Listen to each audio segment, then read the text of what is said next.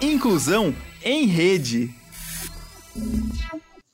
Olá a todos e a todas. Estamos aqui para mais um programa Inclusão em Rede, um programa do CIANE, do Serviço de Inclusão e Atendimento aos Alunos com Necessidades Educacionais Especiais do Centro Universitário Internacional Uninter. Estamos falando de Curitiba, ao vivo, exatamente às 16 horas e 30 minutos, horário de Brasília. Curitiba, capital do Paraná, aqui no sul do país, com uma temperatura de 16 graus e tempo nublado, e com previsão de muito frio nesse fim de semana. Então, para este programa de hoje, eu tenho um convidado maravilhoso, uma pessoa espetacular que vocês vão conhecer, que é o professor Gustavo Tailon França Silva. Ele é mais chamado, conhecido aqui dentro da Uninter como professor Tailon. Então, nós já vamos conversar com ele. Desde já eu agradeço a presença, professor Tailon. Eu vou fazer a minha autodescrição. Eu sou uma mulher de pele branca, cabelos castanhos compridos com fios grisalhos, estão hoje soltos, presos por uma tiara. Eu estou com maquiagem leve, uso um óculos de grau de aro marrom, estilo gatinho. Estou vestindo uma blusa preta de gola alta, brincos prateados, corrente prateada e estou na frente de uma parede branca com a parte de um quadro aparecendo com uma moldura dourada. Eu faço também a apresentação e a autodescrição da nossa intérprete de Libras, Gabriele Schmidt, que é uma pessoa de pele branca, cabelos castanhos médios, encaracolados.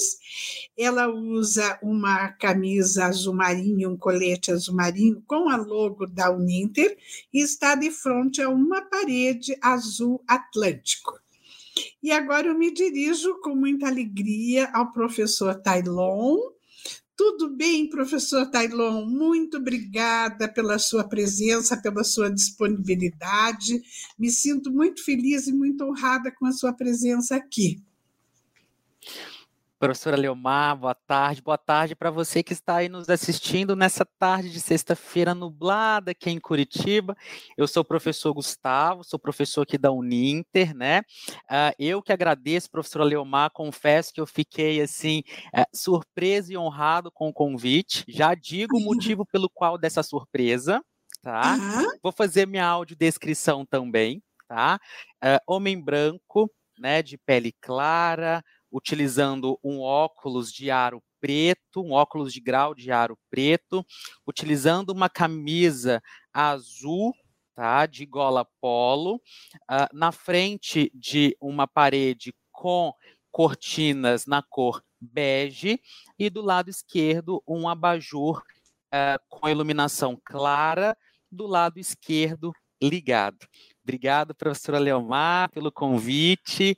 Né? Como eu disse, confesso que acompanho o Ciane há alguns bons anos, desde a minha, do início da minha trajetória acadêmica, uns 11, 12 anos atrás, que, por sinal, professora Leomar, começou com a Uninter, viu? Que maravilha! Você está na Uninter, então, há todo esse tempo, não é? Então, professora, eu estou na Uninter todo esse tempo, mas muito, é, boa parte desse tempo foi como aluno.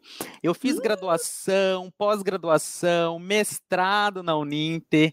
Que fui maravilha! É, fui orientador de polo, coordenador de polo no interior de Minas Gerais, e hoje Olha. eu me encontro como professor aqui de educação superior na Escola Superior de Educação, trabalhando em um curso que me brilha os olhos, né, que é o curso de educação especial e o curso de psicopedagogia. Né, que é um dos cursos que eu, que eu mais atuo aqui na casa, né? De vez em quando apareço aí nos outros cursos também, mas uh, a minha frente de trabalho, a minha pesquisa é nessa vertente da psicopedagogia e da educação especial, professora. Que beleza, que maravilha! Eu fico muito feliz em, em, a gente poder conversar. Nós queremos conhecer você, conhecer a sua história, e ainda mais agora que você nos revela que é prata da casa, não é? Total, fez toda a caminhada. Então, para aqueles que estão nos assistindo, eu quero apresentar o professor Gustavo Tailon, que é bacharel em psicopedagogia e educação especial, é mestre em educação, é psicopedagogo clínico e professor aqui na nossa Uninter, não é? Professor Tailon, me diga como foi que começou. Você falou em Minas Gerais, você é de lá? Eu sou de lá, professora. Eu estou aqui em Curitiba tem quatro anos, desde que a professora Dinamara, é, que é diretora da Escola de Educação, e a professora Gisele, que é coordenadora da área de educação, me acolheram para trabalhar no curso de Educação Especial e Psicopedagogia.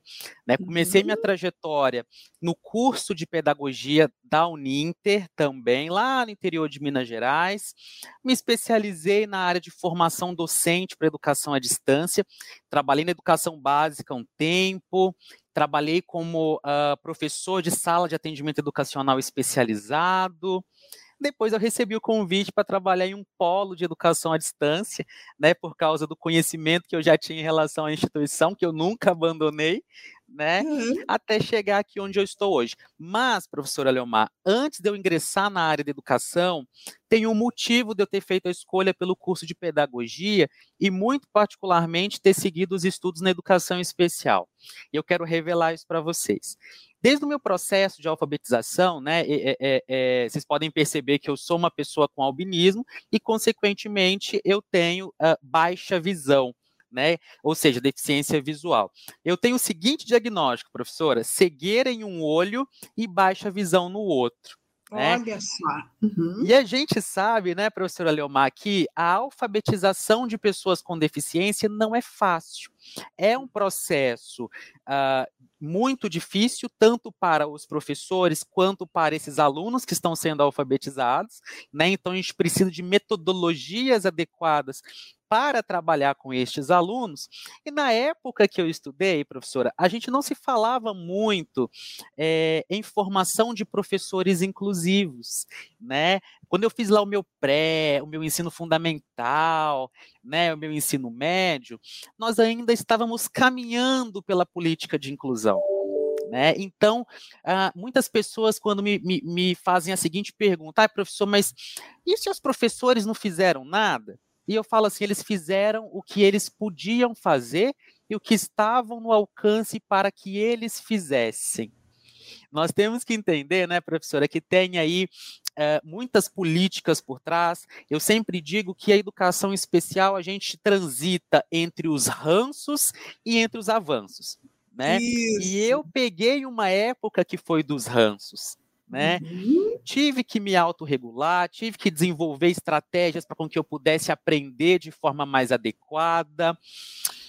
E quando eu fui prestar o vestibular, eu pensei assim, eu sempre gostei muito de falar, professora Leomar, eu sempre tive um discurso muito bom, né? Eu pensava assim, gente, eu quero fazer diferente com os meus alunos, eu quero poder fazer mais, eu quero ser diferente né? Até porque eu tenho propriedade de fala para poder trabalhar com os estudantes com deficiência. Eu consigo Sim. me colocar no lugar deles, porque eu já estive no lugar deles. Eu estou Exato. constantemente no lugar deles, né, professor Leomar? Sim, com certeza. E você é tão eloquente, tem uma fala tão bonita, é tão didático, é muito agradável ouvir você falar, além da aprendizagem que a gente tem com você, né, professor?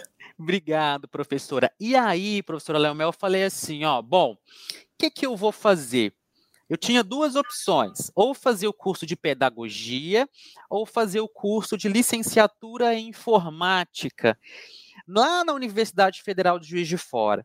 Uhum. eu falei assim: bom, vai ser a minha primeira experiência na educação superior enquanto aluno. Será que eu vou conseguir? Porque geralmente as pessoas têm deficiência, a gente tem todo o aspecto emocional naquela premissa de eu vou dar conta, uhum. né? O que, que uhum. eu vou uhum. fazer? E aí eu falei assim: bom, eu gosto de tecnologia, eu vou uh, ir primeiramente para o curso de licenciatura em informática. Por quê, professor Leomar? Porque eu, eu lidava muito bem com tecnologia, porque as tecnologias eram mais acessíveis para mim. Uhum fui fazer a licenciatura em informática. Na sequência, quando eu terminei a licenciatura em informática, eu fiz a pedagogia, que foi aonde eu me encontrei verdadeiramente. Não que eu não goste da área de informática, pelo contrário. Eu gosto, eu utilizo, nas minhas aulas, principalmente falando em tecnologias assistivas, comunicação alternativa, mas a pedagogia me deu todo o arcabouço teórico, técnico e metodológico para eu trabalhar e para eu conseguir realizar a, o meu objetivo primeiro, que era trabalhar com educação especial e que era acolher esse público, né? E eu consegui fazer isso, né? Que beleza. E aí, professora, trabalhei em sala de atendimento uh, especializado, trabalhei em consultório de psicopedagogia, principalmente com os alunos com deficiência visual, com os alunos com transtornos de aprendizagem e déficits cognitivos. Né? Uhum. Eu falei, eu preciso primeiro olhar para esse público, né? E aí continuei minha caminhada nessa vertente, me especializei, né? Uh, fiz aí algumas especializações, porque eu sempre digo que a gente não pode parar de estudar. A gente que trabalha Sim. com educação especial, psicopedagogia, sempre surge coisas novas e a gente tem que Sim. estar em constante pesquisa, né? E aí, hoje eu tenho aí algumas especializações na área, seja da saúde, seja da educação especial, até porque a gente transita entre as áreas, né, de saúde e educação. Por quê? Eu sempre, eu sempre falo com os meus alunos o seguinte, professora, não adianta nada você saber a parte metodológica de como ensinar, mas se você não sabe qual é o curso de funcionamento daquela síndrome, daquela deficiência, daquele transtorno. Exatamente. E antes de tudo, professora, antes de saber como que é o curso desse transtorno, dessa deficiência, dessa síndrome, eu tenho que entender a pessoa que está por trás. Eu uhum. sempre falo, uhum. a, essa pessoa não é o rótulo, né? A, a, deficiência dela não define ela. A deficiência claro. dela dá a ela uma característica. Eu, particularmente, professor, eu falo assim, ó, se eu não tivesse a minha deficiência visual, eu não seria o professor Gustavo que está aqui falando com você hoje. Exatamente. é, é, um atributo. É um atributo. Né? É, a gente é. vê muito na história falando sobre estigmas, Sim, as pessoas com deficiência sofrem. A gente não pode tirar esse, esse caráter de sofrimento, né? Que querendo nossas políticas públicas ainda deixam muito a desejar.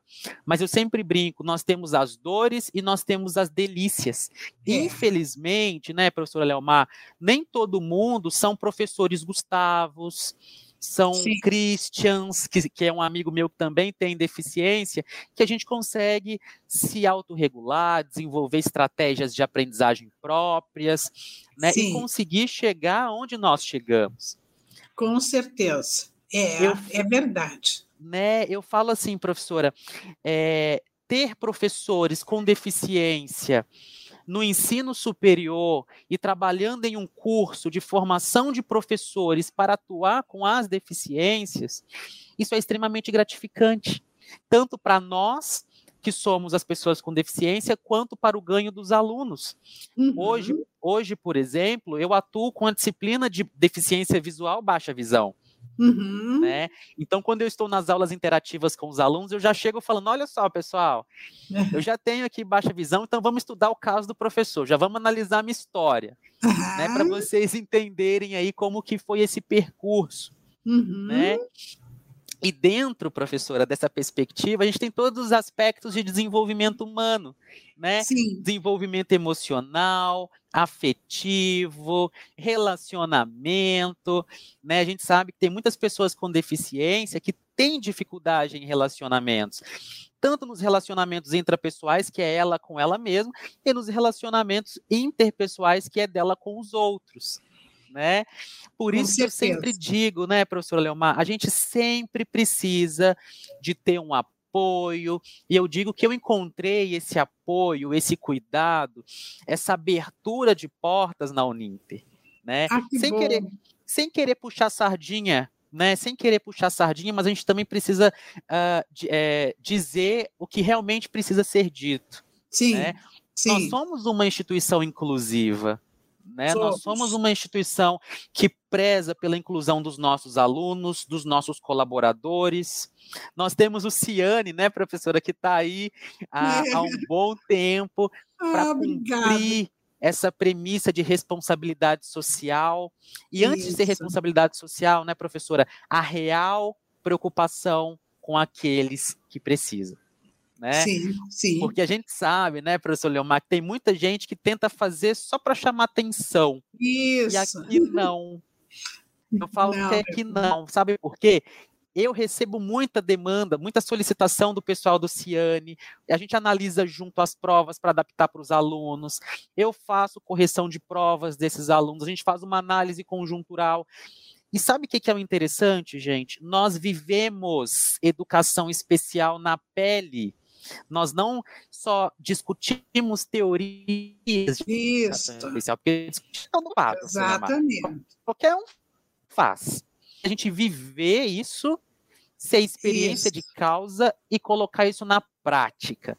E nós é temos hoje uma estrutura para isso. E é isso que me deixa muito feliz, me deixa muito satisfeito, sabe, Leomar? Porque assim, ó, aqui eu consegui realizar sonho.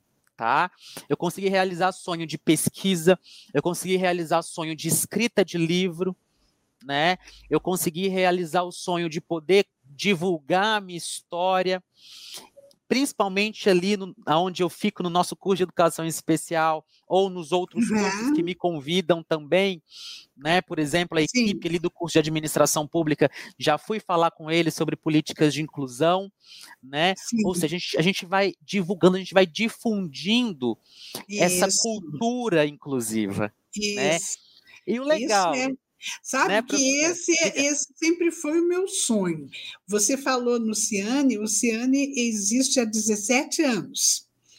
E há 17 anos, quando eu fui incumbida da missão de fazer o projeto e a implantação do Ciane, ainda não havia esse espírito tão inclusivo como nós temos hoje. Ainda imagina, 17 anos atrás, quase 20, ainda havia muita resistência a pessoas com deficiência no nível superior de educação, porque na época achavam que eh, as pessoas com deficiência não teriam condições de estudar no nível superior de educação, né? Era visto meio assim, parecendo que todas as pessoas com deficiência, seja de qual natureza for, teriam problemas de aprendizagem, né? o que é um enorme engano. Então, eu fico muito feliz que hoje a gente vê que todas as pessoas que trabalham conosco, principalmente os professores, coordenadores, diretores de escola, estão acostumados com isso, né? Hoje você percebe alunos com deficiência pelas, pelos corredores, é, já é normal. Então, como você muito bem disse, nem todos têm, infelizmente, esse destaque, né? Este, como você, como o professor Christian, que você mencionou, o professor Paulo Ross, que é uma pessoa com deficiência visual, que é professor titular da Federal. E isso muitas vezes em decorrência de como foi a sua vida na família, na sua comunidade, até na cidade em que viveu, e eu acredito que principalmente na qualidade de educação que essa pessoa recebeu ainda na infância, né? Você é, morava em Juiz de Fora, me parece, né? No, eu, Minas eu Gerais. estudei em Juiz de Fora, professora, mas a minha cidade natal é Coronel Fabriciano. Eu já saí Coronel de casa para poder ir para estudar, professora. É um polo famoso nosso. Famosíssimo. Coronel Fabriciano, uhum. isso. E como é que foi, professor Tailon, na sua infância? Qual foi a, a qualidade? Como foi que você foi alfabetizado? Conte um pouquinho a respeito disso para gente. Conto. Professora Leomar, minha família é uma família muito humilde. A gente morava no interior de Minas Gerais sem muitas condições, né? Os meus pais trabalhavam manhã, tarde e noite para poder é, arcar com os custos de consulta médica com especialista, é, com oftalmologista especialista em baixa visão, com médico especialista em dermatologia por causa da, do meu albinismo também.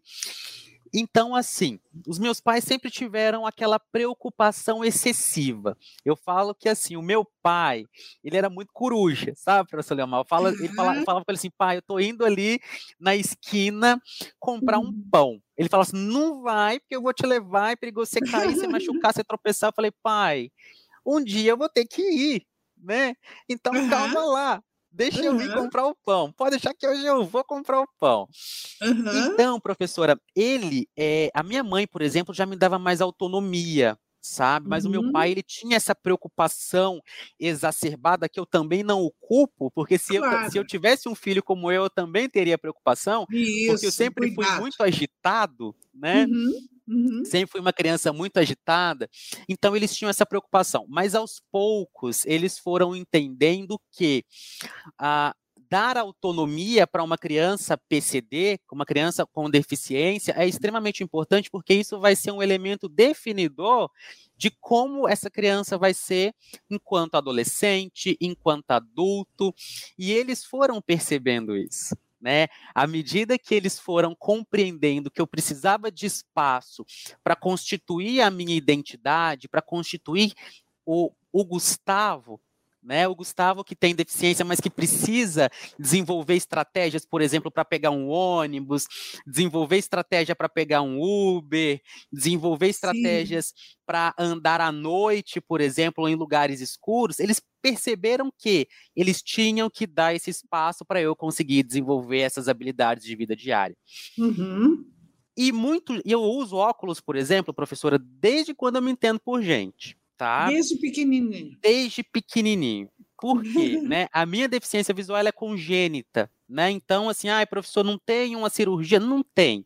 Né? Uhum. Então eu tive que me habituar, tive que desenvolver estratégias para eu conseguir conviver e ter uma qualidade de vida adequada, né? Certo. E no processo de alfabetização, eu, e, e, no processo de escolarização como um todo, eu confesso, professora Leomar, que até ali o quarto, quinto ano, eu tive muita dificuldade, principalmente com as disciplinas de matemática, né? Ah, a é? gente sabe, é, com a disciplina de matemática. A pessoa com deficiência visual, gente, a gente sabe que a matemática ela é muito concreta, a gente tem que ver para entender né? Uhum. E, e, aí eu tinha essa dificuldade, esse déficit na matemática, porque os professores escreviam no quadro, por exemplo, e não traziam para mim adequadamente aquela adaptação daquela aula. E tá tudo bem, eu me virava né? Depois eu passava altas horas fazendo ali a transcrição dos cadernos dos meus colegas para o meu, tentando entender o que, que, o professor tinha dito, porque durante a explicação dele, professor Lamar, eu ia anotando as falas no meu caderno. Sim. Então, então acabava que no final do bimestre, na época era bimestre, o meu caderno estava muito mais completo do que o caderno dos meus colegas, sabe? Eu tinha? É, eu tinha que desenvolver essas estratégias para conseguir aprender efetivamente. Uhum. Eu tive muito apoio da minha família, tive muito apoio da minha irmã, por exemplo, que ela é excelente em cálculo, em matemática, ela é assim bem é bem fora da curva na matemática. Uhum. E quando eu precisava de ajuda, eu ia procurar ela né? Quando eu não conseguia entender alguma coisa, eu ia, eu pedia socorro, né? Uhum. Mas era bem focado ali na matemática. Os outros componentes, por exemplo, era muito mais tranquilo porque somente com a audição eu conseguia dar conta Sim. compreender o que, é que os professores estavam explicando, uhum. passando no quadro. Tinha uma professora que eu lembro até hoje, ela, ela era professora de língua portuguesa. À medida que ela ia escrevendo no quadro, ela ia lendo. E eu ah, ia transcrevendo para o meu caderno. Corretíssimo procedimento. Corretíssimo, sim. então, a partir daí, eu já fui pegando estratégias e eu, já, eu mesmo já fui conversando com os professores né? Daí, a partir do quarto, quinto ano, eu chegava para os professores e falava: olha, eu uso óculos, mas meu óculos não é corretivo, ele me auxilia, mas eu não consigo enxergar no quadro e falava: olha, professor, não quero te dar, eu, eu não quero te dar trabalho, mas assim, é, se você puder, na hora que você estiver escrevendo no quadro, fizer a transcrição para eu conseguir acompanhar, ou então, se o professor quiser trazer impresso, na época nem era impressor, era mimeógrafo, né? se, o se o professor quiser trazer a folha para mim já escrita, eu ia agradecer muito. E, e, aí, a partir daí, com a própria autonomia que eu tinha de perceber as dificuldades e a abertura de conversar com os professores, eu conseguia sanar essas lacunas no processo de escolarização. Sim. Não foi fácil, professor Leomar. Não. Confesso que eu já chorei algumas vezes ali no ensino fundamental e no ensino médio. Certo. Mas à medida que o tempo foi passando, eu fui percebendo que as coisas tudo dependia muito mais de mim, sabe? Uhum. Dependia muito mais de mim uhum. no sentido de as políticas estão postas, é um direito meu, né? Uhum. Eu vou sim falar com os professores, eles têm que adaptar isso para mim, eles têm que me auxiliar nesse processo didático pedagógico. Eles são professores, uhum. eles são sim. mediadores. Né?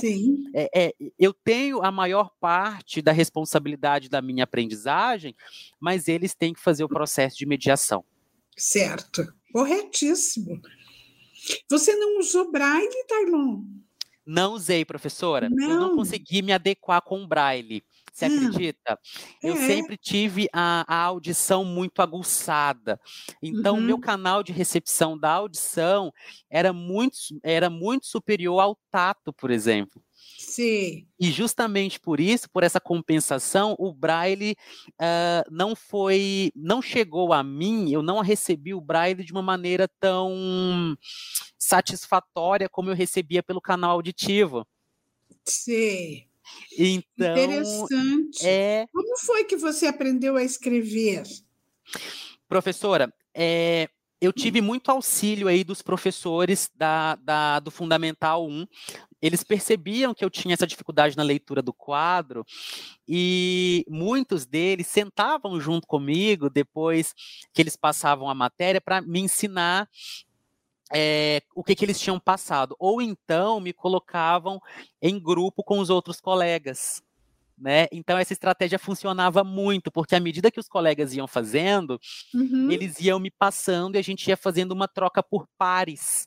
Uhum, sabe? Uhum. E também eu tive muito estímulo, professor, em casa. Né? Os meus pais não têm uhum. formação superior, mas eles sempre estavam ali com a rédea curta, me ajudando nos deveres, me ajudando ali uh, em estratégias, né? Olha, é assim que faz. Eu lembro, professora Leomar, como se fosse hoje, a, a imagem na minha mente do meu primeiro brinquedo pedagógico era um alfabeto emborrachado, onde a gente colocava ali a, a, a, o, o, as letras dentro daquelas Sim. formas adequadas e tinha é, texturas por trás. Sim. Eu digo que eu aprendi a escrever a partir disso. Eu lembro como se fosse hoje. Era uma forma amarela, uhum. é, em, em, emborrachada, com as letras para encaixe, cada um de uma cor diferente. E ali você foi aprendendo a forma da letra fui é... aprendendo pela forma da letra e pelo alta. som. Em caixa alta. Uhum. Uhum. E a partir ali da segunda, que na minha, na minha época era série, né? Hoje já é ano. Isso. E ali a partir da segunda série eu já comecei a trabalhar com a letra cursiva. Né? Uhum. Claro, uma pessoa com baixa visão, mesmo que tenha uma visão residual que nem eu tenho, a letra vai ser gigantesca, né? Claro.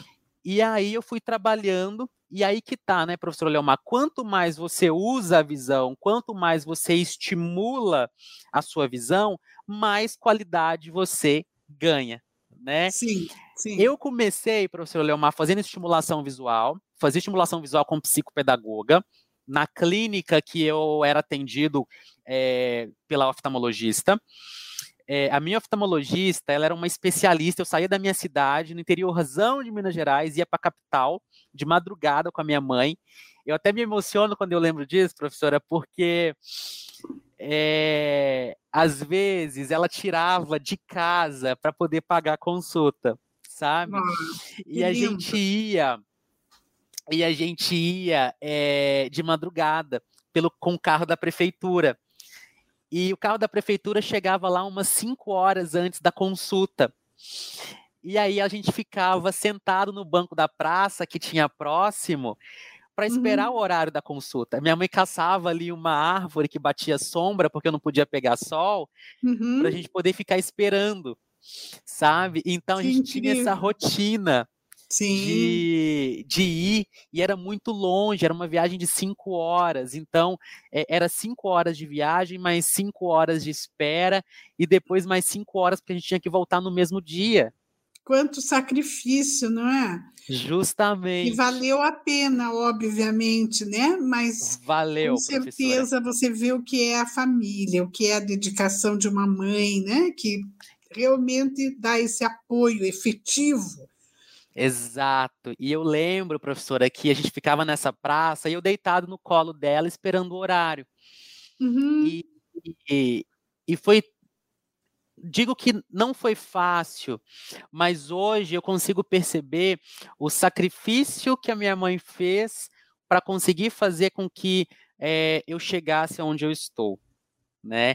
Para eu conseguir ser uma pessoa formada, ser um pesquisador, conseguir ser realizado profissionalmente.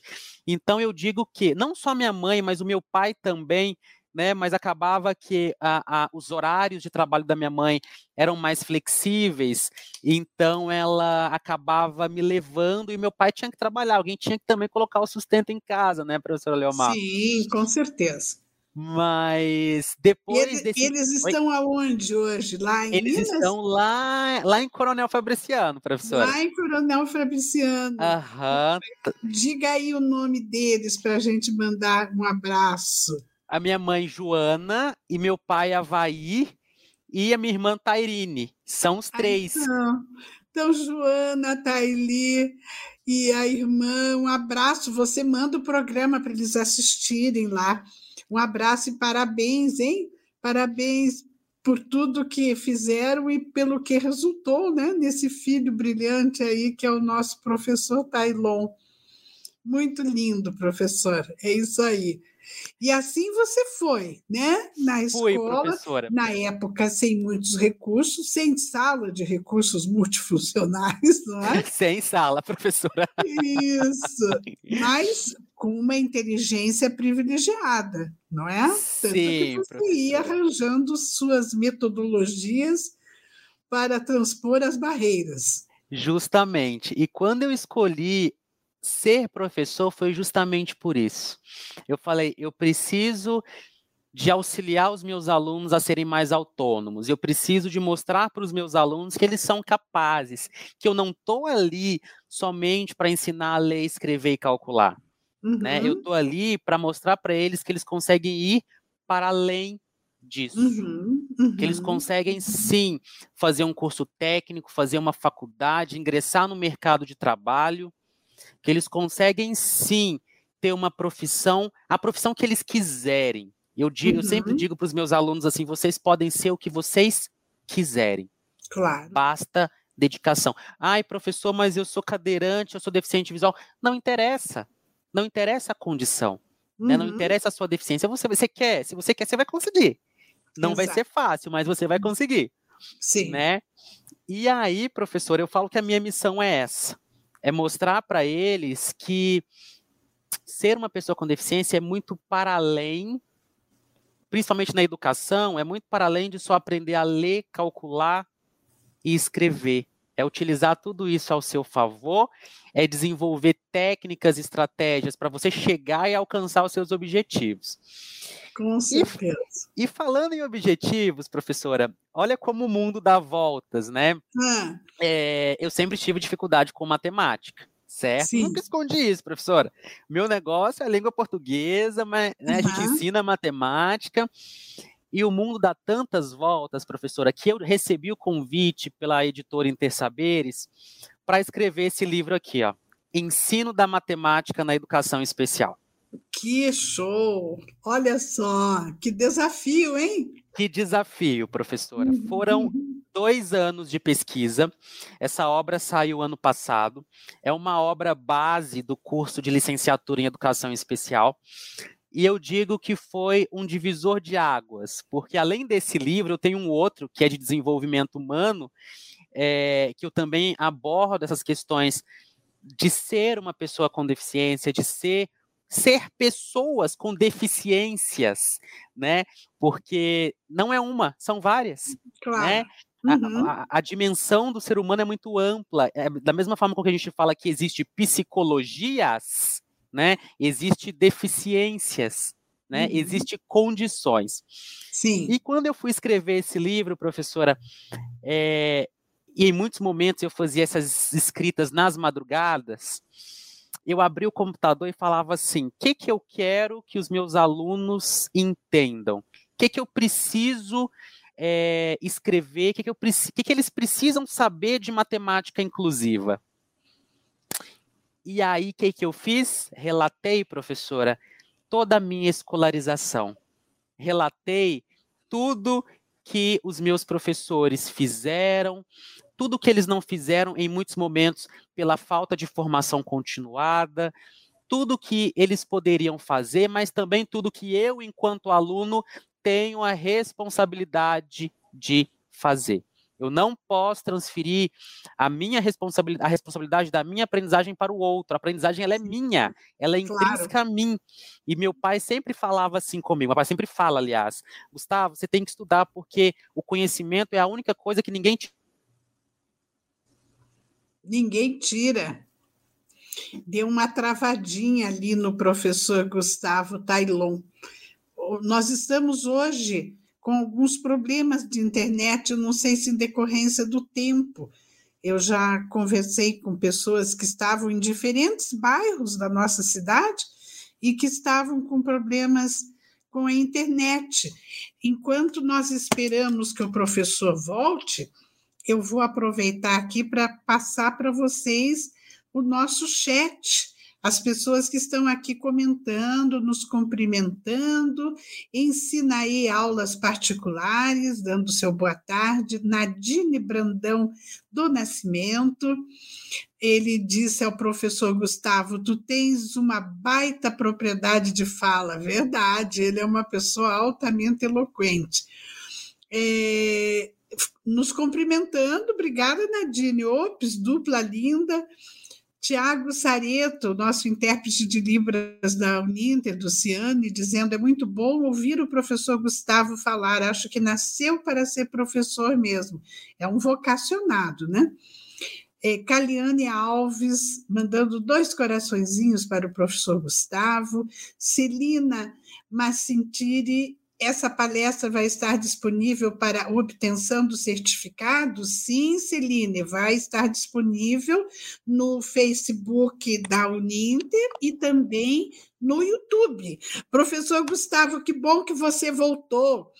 Eu estou Deu uma aqui. Caixinha, professora, mas já estamos aqui de volta. Que bom, graças a Deus. Eu aproveitei esse tempinho e estava aqui lendo uh, o nosso chat, os nossos amigos aqui que estão nos cumprimentando. A Joana França eh, disse satisfação como mãe, gratidão por ter sido aluna do meu próprio filho. Mas que lindo, a Joana está nos vendo. Está nos assistindo. Ah, você que ela contou isso. Mas que show, Joana. Poxa, você me deu um presente aqui, né? Nos Porque a mãe assistindo a entrevista do filho realmente não é frequente acontecer. No Joana, teu. parabéns, viu? Parabéns pelo, pelo teu trabalho, porque olha aí, né? O seu filho, que brilhante, que pessoa, que, que referencial de sucesso, de realização profissional e pessoal. Parabéns, Joana, receba o nosso abraço. E ela dizendo para você. Eh, Te amo, gratidão. Olha que bonito. Também Nadine... te amo, mãe. Viu? Que amor, né? Um beijo, Joana. Nadine Brandão do Nascimento, como tu és maravilhoso, Gustavo. Tua mãe deve ter muito orgulho de você. Olha que bonito. Querida da nossa aluna Nadine.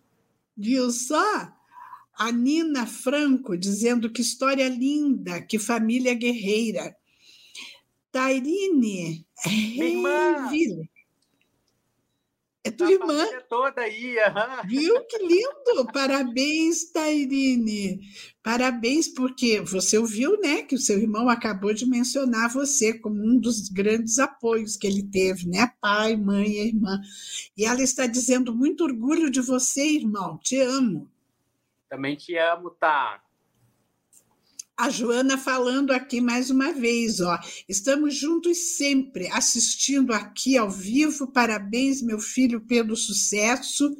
E a sua irmã dizendo: família está ligada ao vivo, para Nem ter a alegria de ouvir sabia, vocês. Como? Nem eu sabia que eles estavam assistindo. É! Que bacana! Uma surpresa irmã... para você.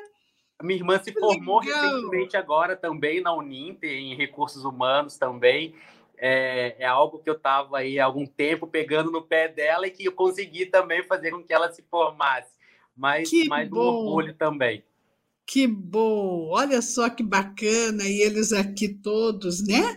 Ela dizendo que a, ao vivo para ter a alegria de ouvir vocês. Só gratidão pela sua vida, irmão.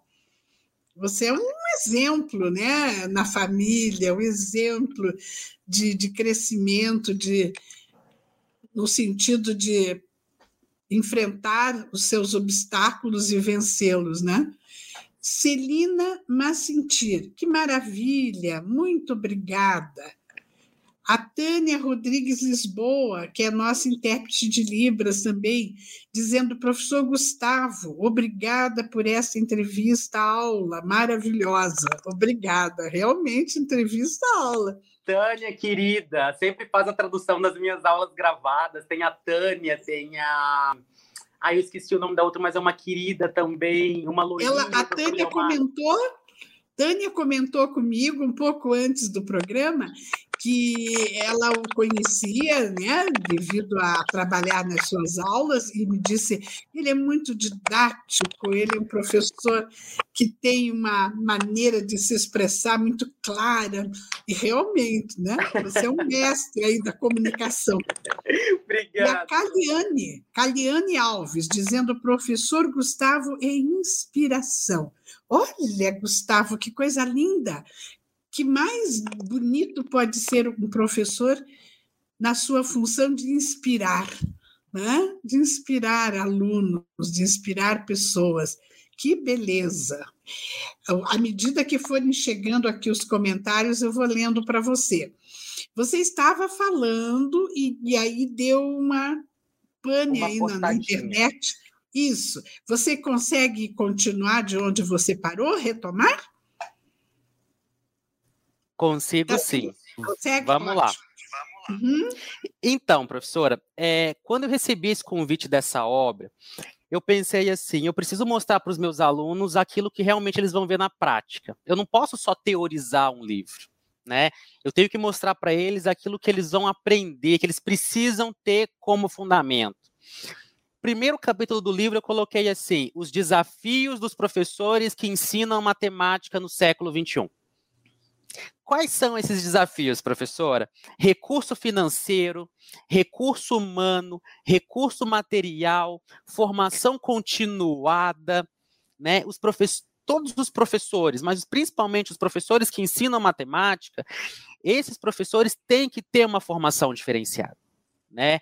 Em muitas vezes, né, nós sabemos que na, nas séries iniciais, quem dá, quem ministra as aulas de matemática são os professores generalistas, os pedagogos né? Só que esses pedagogos, em muitos momentos, não têm o contato com aquela matemática adaptada, com aquela matemática inclusiva, né? E essa matemática inclusiva, ela tem que focar no cotidiano.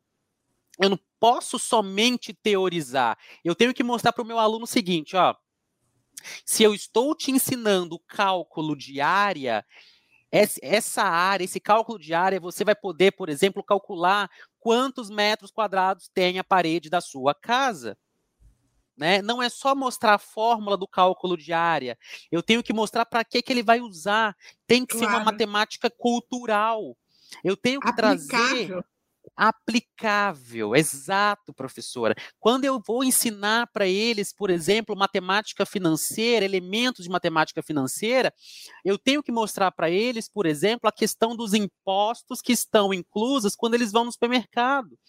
Quando Isso. eles compram ali o chocolate, quando eles compram lá o suco na cantina, eu tenho que mostrar para eles: olha, você está pagando três reais nesse suco, mas boa parte disso é imposto, o restante é para insumo, né? Por isso que existe essa composição de preço, né? Eu tenho que mostrar para eles o seguinte, ó, é, talvez você tenha ali um extrato de tomate, professora, que às vezes a gente paga cinco reais, mas que está lá 400 ml, né?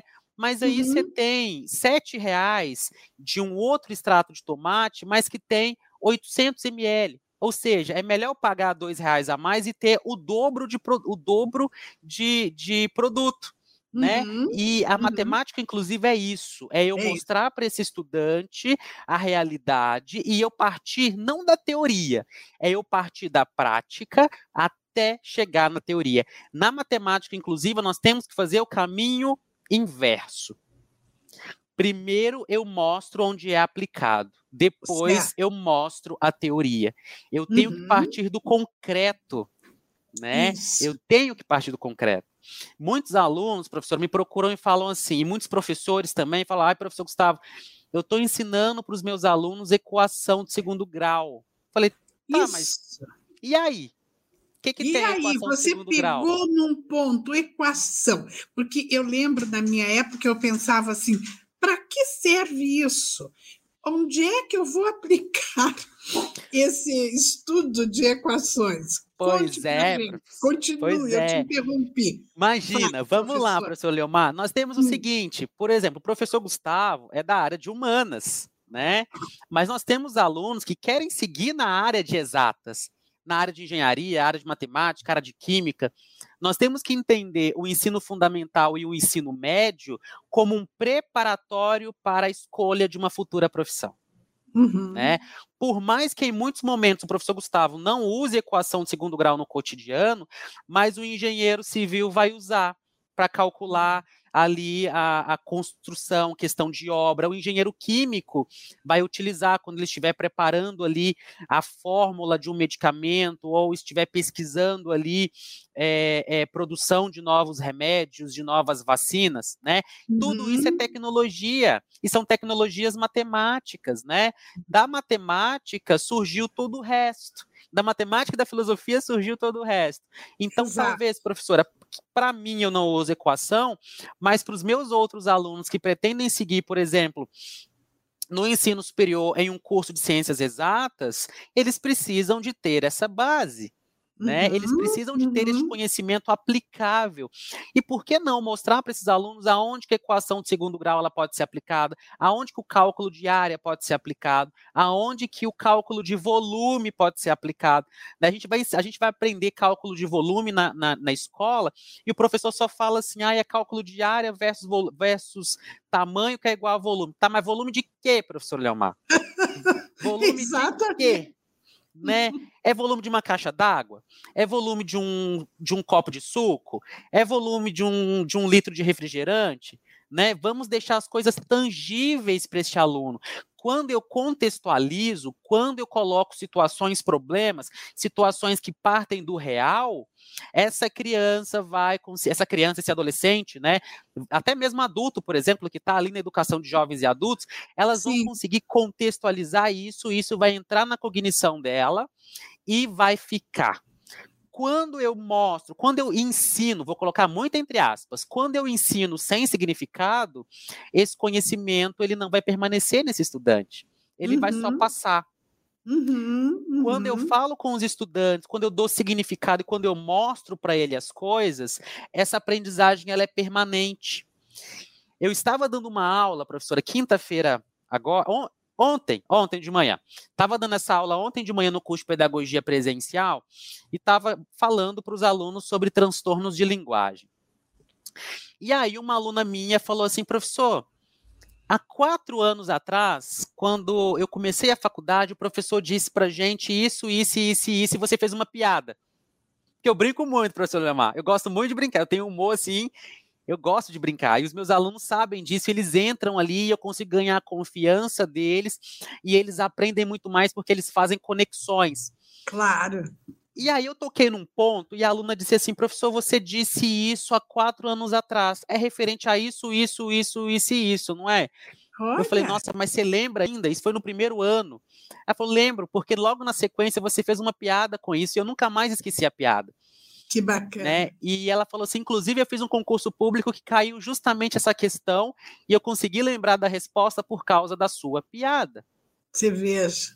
Né? E da mesma uhum. forma, professor Leomar, que a gente usa o humor, a gente também tem que utilizar situações do cotidiano, as situações concretas, para fazer com que eles correlacionem tudo isso. Então, nesse livro, nessa obra de ensino da matemática, é, essa em particular, eu escrevi em parceria com uma colega, né, que é a professora Stephanie. Eu fiz toda a parte é, da educação infantil, séries iniciais, e ela fez a parte das séries finais e do ensino médio, mas sempre em conjunto. A gente quis colocar nesse livro o real do ensino da matemática, inclusive. Não é aquela questão teórica, né? Que ah, a inclusão é isso, a inclusão é aquilo. Não. Nós queremos mostrar que é possível, que existe desafio sim, mas que parte muito do interesse do aluno, que parte do interesse do professor, que parte do interesse da gestão da escola, porque precisa ser uma gestão orientada para a inclusão. Né? Eu sempre digo que é uma engrenagem. Todo Isso. mundo tem que fazer a sua partezinha para gerar o todo, né? O certo. professor, às vezes, não tem um apoio da, da, da, da, da pedagoga da escola, ele tenta a si mesmo, mas não é assim que as coisas têm que funcionar. Indiferentemente de legislação, indiferentemente de política de inclusão, a inclusão ela é para todas as pessoas que precisam dela. Sim. Né? E, e, e é, é, muito que eu bato, professor Leomar, naquele sentido de do laudo, né? A gente ainda, infelizmente, a gente esbarra na legislação de ah, na, na educação básica, para ter acesso ao atendimento educacional especializado, tem que ter o laudo. Gente, mas é aquele aluno com dificuldade de aprendizagem que não consegue prosseguir. O que, que nós vamos fazer com esse aluno? Uhum, uhum, né? Então, uhum. nós temos que pensar assim nas, nos nossos estudantes com deficiência, nós temos que pensar nos nossos alunos com transtornos e apenas aqueles que têm dificuldades. A inclusão é isso, é isso. é incluir todo mundo e não todo é segregar. Mundo. Né? É aquela pessoa que tem dificuldade na leitura, é aquela pessoa que não tem uma estrutura familiar adequada, é aquele menino que está sofrendo bullying, é aquela menina que está sofrendo bullying. Tudo isso é, é inclusão. Né? Isso mesmo, respeitar a equidade, né? Professor? Equidade. Nas, é, e, e, entender que todos nós temos as nossas especificidades, né? Com Não é uma certeza. deficiência. A deficiência é só um atributo, é só um plus, claro, né? Claro, Aí claro. eu sempre coloco como exemplo, professor, o seguinte: eu tenho uma deficiência, né? Tenho dificuldade. Hoje eu amo matemática, né? Mas nós temos uma outra pessoa que talvez não tenha uma deficiência, mas tem uma outra condição que vai isso. afetar a vida dela e que vai trazer alguma dificuldade. Exato. Então, é isso que a professora disse, a questão da equidade, a questão do desenvolvimento de habilidades dessa pessoa, para essa pessoa conseguir chegar no mercado de trabalho e conseguir ser uma pessoa útil, né? Uhum. E fazer com que essa pessoa entenda que ela tenha espaço, né? Isso. Infelizmente, Isso. Né, ela possa Leomar? ter um, um espaço no mercado de trabalho qualificado, não é? Porque ela quer ela quer exercitar a sua cidadania, né? As pessoas todas querem ter direitos e deveres. Isso faz com que a pessoa se sinta pertencente né? a uma Exatamente. nação, a uma comunidade. Então, que lindo isso que você pensa. Agora, isso não é comum, né, professor Tailon? Porque você, a gente percebe nitidamente pela sua fala que você é daquele professor que ama ser professor. Né? Amo, professor Leomar, amo. Não amo. acha cansativo dar aula? Aquele professor que gosta dos alunos, que não, não é como aquele professor que diz que as escolas seriam ótimas se não fossem os alunos, não é? professor Leomar, meu maior prazer do mundo é levantar cedo. E eu falo que eles são os meus meninos. É levantar cedo para ir ver os meus meninos lá no, no campus do Garcês, lá da pedagogia. Uhum. Porque é, é uma troca. Eles me fazem bem, eu faço bem para eles, e assim que tem que ser a educação, é uma educação afetiva. Eu, eu, sempre uso a frase do professor Ivo Carraro, né? O nosso querido Ivo Carraro, Sim, que é o seguinte: o colega. sentimento de pertença. Isso. Eu tenho que desenvolver, eu tenho que mostrar para este aluno que ele faz parte. Eu sempre falo com Isso. eles: a Isso. minha aula é feita por vocês, não por mim. É feita por vocês e para vocês. Eu estou aqui apenas fazendo figuração. Eu estou aqui apenas fazendo mediação. A minha aula é composta por vocês. É Sim. É vocês que fazem a minha aula. Né? É claro. vocês que me ajudam a planejar a minha aula. Quando uhum. eu estou pensando nos slides, no material, no artigo, no livro, eu lembro de cada um do nome de vocês e penso, hum, fulana de tal, acho que ia gostar disso. Né? Então a gente, eu penso nessa premissa, professora, porque a educação, é, às vezes parece ser uma, uma frase clichê, mas a educação transforma, porque transformou a minha vida. Com certeza. Né? E é, realmente é. é isso.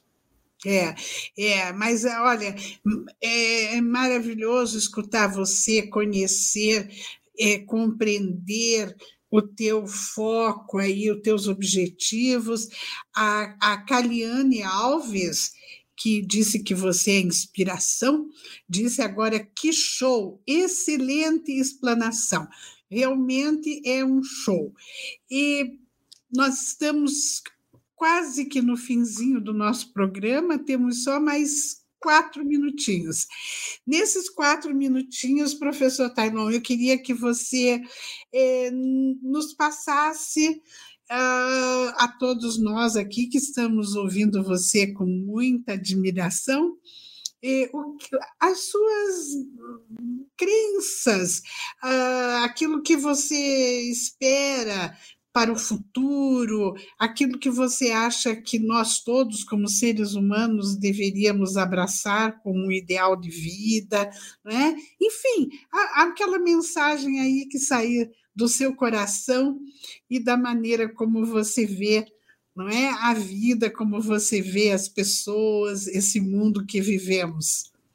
Vamos lá, professora Leomar. Bom, primeiramente tenho que agradecer pelo convite. Para mim foi satisfatório, gratificante estar aqui com a professora, né, que é uma referência aí na educação especial. Obrigada. Né? Eu que agradeço, professora. E as minhas crenças, professora, é muito no sentido de como eu vejo o mundo, né? Eu não preciso ter o sentido da visão para eu poder ver o mundo. Eu posso ver esse mundo pela minha audição, eu posso ver este mundo pelo meu tato, eu posso ver este mundo pelo meu olfato, eu posso ver este mundo com um abraço.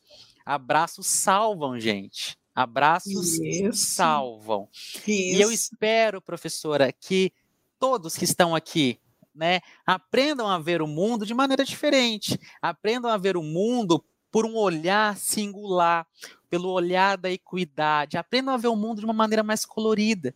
Né? As coisas estão tão difíceis. Se a gente se apegar àquilo que é ruim, a gente tende a, a ficar em uma frequência de vida ruim né? Quando a gente vira ali a chavinha para uma frequência boa, as portas tendem a se abrir, a, a, o nosso humor melhora, as nossas emoções são expressas de maneira diferente, né? Então, a cada dia que passa, professora, mesmo com os nossos ranços, nós temos os nossos avanços, né? E eu tenho percebido muito isso principalmente quando a gente fala da inclusão dos nossos alunos na escola, dos nossos alunos no mercado de trabalho.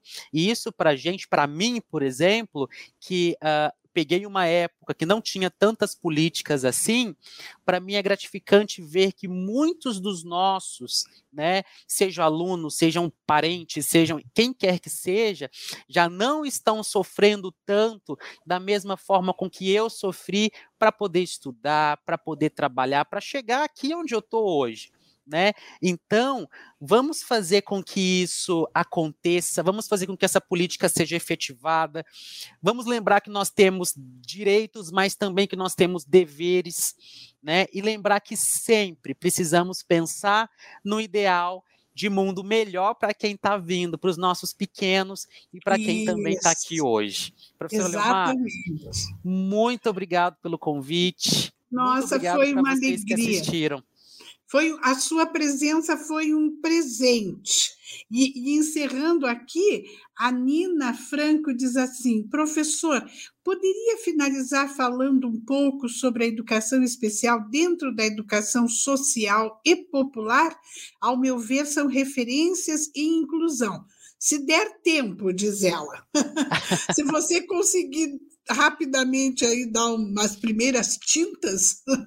Vamos lá. A educação social, principalmente a de Paulo Freire, gente, foi uma das, das, dos primeiros marcos da educação especial, porque ele buscava alfabetizar aquelas pessoas que não tiveram oportunidade no momento certo. Isso também é inclusão.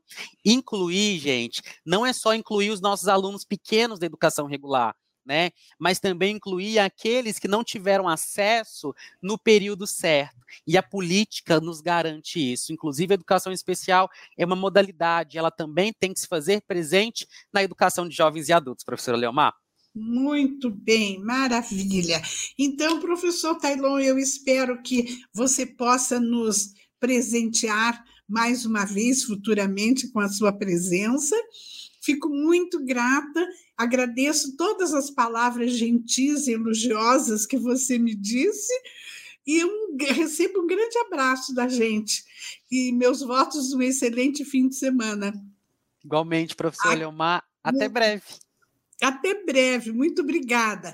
Aqueles que estão aqui nos acompanhando, eu me despeço, desejando um excelente fim de semana com muita alegria, com muita paz, que Deus esteja com vocês e aproveito para convidá-los para a próxima quarta-feira, ah, desculpe, a próxima sexta-feira, às 16 horas e 30 minutos, com mais um programa Inclusão em Rede.